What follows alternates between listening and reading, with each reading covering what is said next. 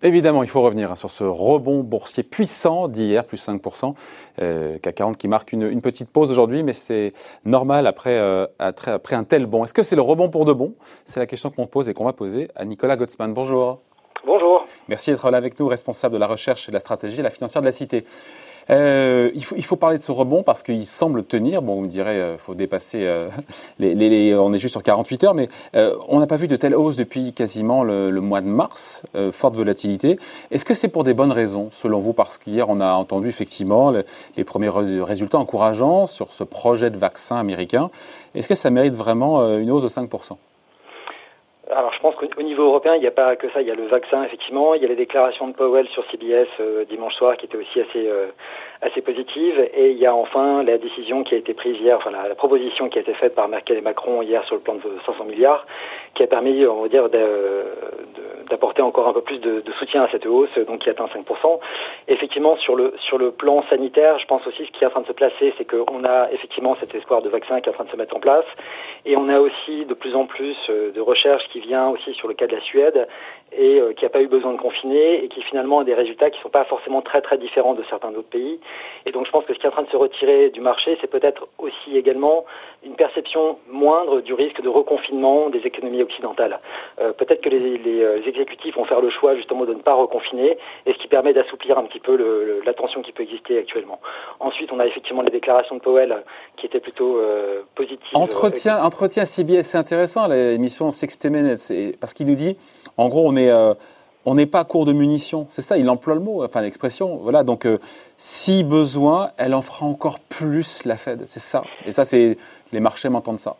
Bah, je, pense que effectivement c'est le cas. Évidemment, enfin une banque centrale a, a, des capacités illimitées. Donc euh, quand on entend, et je pense que c'était un peu le discours qu'il y avait avant même le début de cette crise, c'était que les banques centrales étaient arrivées au bout de ce qu'elles pouvaient faire.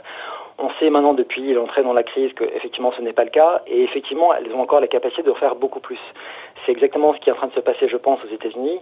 Dans deux jours, on a le discours de Richard Clarida, donc le, le 21, qui va parler. Je rappelle que Richard Clarida est la personne qui dirige la revue de politique monétaire qui est menée aux États-Unis.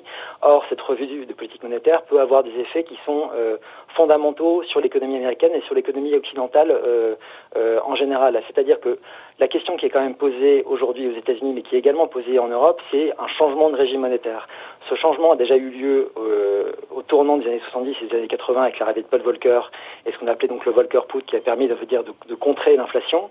Aujourd'hui, euh, la problématique est quasiment inverse, c'est qu'on a des situations, on a des économies occidentales qui sont empêtrées dans des situations d'inflation trop faibles, de chômage élevé notamment en Europe, et qu'il fallait justement trouver un moyen d'avoir une situation plus équilibrée entre ce qu'on avait dans les années 70 et ce qu'on a depuis 10 ans, c'est-à-dire d'avoir des économies qui soient plus orientées vers la croissance et un peu moins vers ce refus obstiné d'avoir de l'inflation. Évidemment, il ne s'agit pas de revenir vers une inflation plus forte aujourd'hui, mais simplement de revenir à des, euh, des, une inflation qui soit effectivement à 2%. Je rappelle qu'en zone euro, on est plutôt proche du 1% en moyenne depuis 10 ans. L'idée, c'est de revenir, de doubler ça et d'avoir donc une croissance qui soit beaucoup plus importante euh, pour en sortir, pour sortir de cette crise-là. Et évidemment, tout ça nécessite un changement fondamental des politiques monétaires qui sont menées. Je pense que c'est intéressant de le voir avec les États-Unis parce qu'aujourd'hui, ils sont les plus avancés dans cette recherche-là. Ils ont mené cette revue depuis la fin 2018 sur la totalité de l'année 2019. Et aujourd'hui, normalement, euh, les États-Unis devaient produire le résultat de cette revue euh, à la moitié de cette année. Sans doute que ça va être un petit peu décalé, mais ce qui est intéressant, c'est que le Clarida qui mène cette revue parle dans deux jours. J'espère qu'il peut amener quelques éléments sur ce qui pourrait être produit.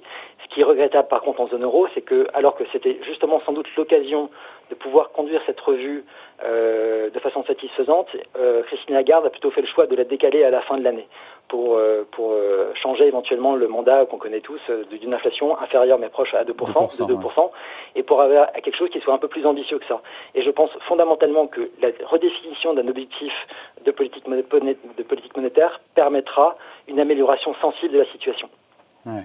Et c'est ça aussi, encore une fois, l'amélioration de la situation. Je renvoie à ce signal que nous avons les marchés actions avec cette hausse, encore une fois, il y a plusieurs paramètres qui peuvent euh, l'expliquer. Mais euh, c'est quoi le signal qui est envoyé par les marchés actions? C'est que finalement, voilà, il y avait cette peur du reconfinement, vous l'avez dit, cette peur du reconfinement. Euh, voilà, a priori, c'est que le pire que le pire de la crise est passé, même si on va avoir des indicateurs qui vont être terrifiants. D'ailleurs, Powell nous parlait d'une baisse du PIB de 20 ou 30% au deuxième trimestre, mais les marchés se placent déjà au-delà C'est ça, mais bon, ça tout peut bah, changer demain après-demain et on dira le contraire. Hein. De toute façon, les marchés sont une machine à anticiper la situation. Euh, effectivement, la, situation, le pire euh, est déjà passé, on va dire, dans, ce qu'on a vécu. Ensuite, les chiffres vont sortir dans les prochains, dans les prochaines semaines et les prochains mois. On constatera euh, ce qu'est, mais enfin ce, que c'est. Mais là, les chiffres qu'on a aujourd'hui, c'est la situation des économies qui ont été endormies. C'est-à-dire que c'est le moment où on est endormis tous, on est dans le lockdown. La question qui est importante, c'est comment on va se réveiller de ça? Je pense qu'aux États-Unis, ce qui est intéressant, c'est de voir que les plans qui ont été mis en place aussi bien par la Fed qui passait en illimité, plus le plan de 2900 milliards de relance euh, qui a été voté au Congrès, tout en imaginant que ce plan va être encore, euh, encore de nouveaux montants vont y être ajoutés, de voir que sur les anticipations d'inflation aux États-Unis, on est parti de 2% avant la crise, on est tombé à 1,20 sur le 5 ans 5 ans et on est revenu aujourd'hui quasiment à 1,80. C'est-à-dire que les effets de, de demande sur le long terme aux États-Unis ont quasiment été neutralisés par la, enfin, par la réponse des autorités. Mais ça, c'est de l'anticipation des, acteurs de marché, euh, l'inflation à 5 ans dans 5 ans. Mais euh, dans, encore une fois, sur le profil de la reprise, on a vu Jérôme Powell, c'était pas dans l'entretien qu'il a donné à CBS, mais c'était euh, en fin de semaine dernière, il disait, mais la reprise en V, non, ça va s'améliorer tranquillement. Il a évoqué quoi 2021, c'est ça? Bah, alors ça, quand vous regardez, vous faites un comparatif entre ce qui a été dit par Jérôme Powell sur euh, CBS et euh, l'interview de Philippe Lane euh, qui a été donnée hier à El País. Chef économiste de la BCE. Voilà, de la chef économiste de la BCE. C'est que pour Philippe Lane, la, meilleure situation, ce serait d'un retour de, au PIB de la zone euro à son niveau de février 2020 à la fin 2021. Donc ça, c'est le meilleur scénario.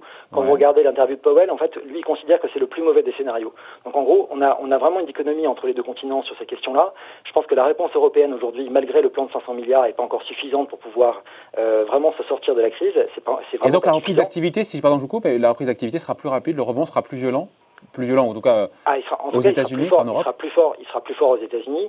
On peut le voir dans le marché parce que là, euh, je crois que le marché européen a perdu 38% au pire de la crise. Il a remonté euh, aujourd'hui pour avoir une baisse depuis le plus haut qui est de 25%. Si je regarde les États-Unis, la baisse elle est seulement de 12,5%. Donc on a une baisse qui est deux fois plus importante en Europe qu'aux États-Unis. C'est pas le fruit de la fatalité ou du hasard ou quoi que ce soit, c'est simplement le fruit de la réponse qui a été apportée par les autorités et monétaires et budgétaires des deux côtés de l'Atlantique. Et ça, on peut refaire ensuite le, parcours des dix dernières années, mais quand on regarde la situation, si je regarde le S&P 500, euh, la progression euh, par rapport au niveau actuel, on est quand même euh, sur une progression de 10 ans qui est encore supérieure à 300%. Si je regarde l'Eurostox, la progression elle est que que de 60%.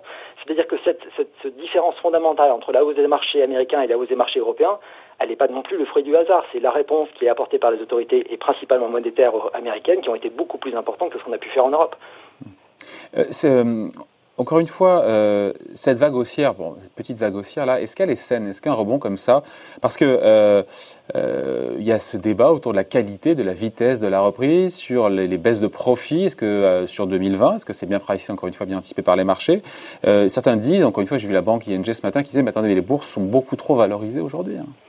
Alors, elles sont trop valorisées si on regarde les chiffres actuels. La question qui se pose, c'est de savoir quelle va être l'ampleur de la reprise. Et donc, si on prend le, le, le, marché action comme une machine à anticiper justement les profits à venir, si jamais vous avez des économies comme la, donc je rappelle quand même que les États-Unis donc euh, mettent pour l'instant 14 points de PIB sur la table au niveau budgétaire, plus sans doute encore plus et sans doute plus les années suivantes, de voir si vous êtes une entreprise aujourd'hui, vous pouvez vous dire quand même peut-être que effectivement je vais souffrir aujourd'hui, mais que les jours euh, qu'on va connaître demain, après-demain, d'autant plus si la, la Réserve fédérale se met à faire une politique plus agressive, peut nous amener à des croissances qui sont beaucoup plus importantes. Aujourd'hui, aujourd'hui, je dois fermer les yeux et mettre un bandeau pour pas voir euh, les dégâts de ce qui est provoqué aujourd'hui, mais essayer de prendre en compte ce, que, qui pourrait être, euh, ce que pourrait être demain. La réponse budgétaire américaine, c'est 14 points de PIB. Oui. Si on compare en Europe en mélangeant les, les réponses nationales prises sur une base nationale avec la réponse européenne, les fameux 500 milliards, à supposer qu'ils soient bien votés à 27 bah déjà, les 500 milliards, a priori, de ce qu'on en comprend, en gros, euh, ça va plutôt être 1% par an. Donc là, c'est 3% du PIB euh, de, l'Union européenne. Mais de ce qu'on en comprend sur l'architecture du, euh, montage, ça serait plutôt 1% par an pour la période de 3 ans, qui commencerait seulement à partir de l'année prochaine. Donc c'est seulement un plan de relance de 1 point pour, pour 2021. Si on ajoute, alors par rapport à, à l'Allemagne, aujourd'hui, la vraie dépense qui est effectuée par l'Allemagne, c'est plutôt 9 points de PIB. Si je regarde la France, on est plutôt proche de 3. Donc on est, on est très en deçà. Alors l'Allemagne, c'est plutôt assez comparable à ce que fait les États-Unis. Par contre, les autres pays, et notamment les plus touchés que sont la France, l'Italie et l'Espagne, on est très très en deçà. Et là, je pense qu'effectivement, il faut absolument arriver à apporter une réponse supplémentaire à ce qu'on est en train de faire aujourd'hui, parce que le, pour l'instant, c'est tout à fait insuffisant. Et, euh, et je pense qu'on va, on risque de le payer, euh, de le payer cher, parce que tout ce qu'on ne fait pas aujourd'hui va se transformer en effet d'hystérique sur l'économie française, ce qui, veut, ce qui veut dire que ça nous empêchera et ça nous amputera notre potentiel de croissance à venir. Donc le tout, c'est d'agir aujourd'hui pour nous permettre d'avoir une croissance qui soit plus soutenue à l'avenir, ce qui est important pour notre économie, pour le marché également. Bon, et on se dit quoi alors à la question Est-ce que c'est le rebond pour de bon? Parce qu'on avait, on avait le sentiment qu'on était, on l'évoquait hier avec notre économiste, mais qu'on était dans un range entre 4003 et 4006. On peut en sortir par le haut, selon vous? Euh, je suis assez, euh, j'ai euh, pas mal de doutes là-dessus. J'ai peur que, en fait, justement, l'annonce du plan européen hier euh, a suscité, on va dire, pas mal d'enthousiasme. J'ai peur que le, la réalité, notamment suite à la discussion, puis, puis le détail, c'est un peu ce qu'on connaît toujours un peu en, en Europe, malheureusement, c'est d'avoir une annonce qui soit un peu fracassante et le détail nous produit des résultats qui sont souvent moins engageants. Donc, j'ai, j'ai, je suis moins optimiste pour l'Union européenne. Mais sur le reste, sur le fait que la reprise sera peut-être un peu plus rapide, que le déconfinement se passe bien, qu'il n'y a pas de seconde vague. Ça, peut-être oui, effectivement. Je pense que ça, c'est en train d'être pris en compte. Et je, et je pense vraiment, enfin, je vois le nombre de papiers qui sont sortis aux États-Unis, justement sur le modèle suédois.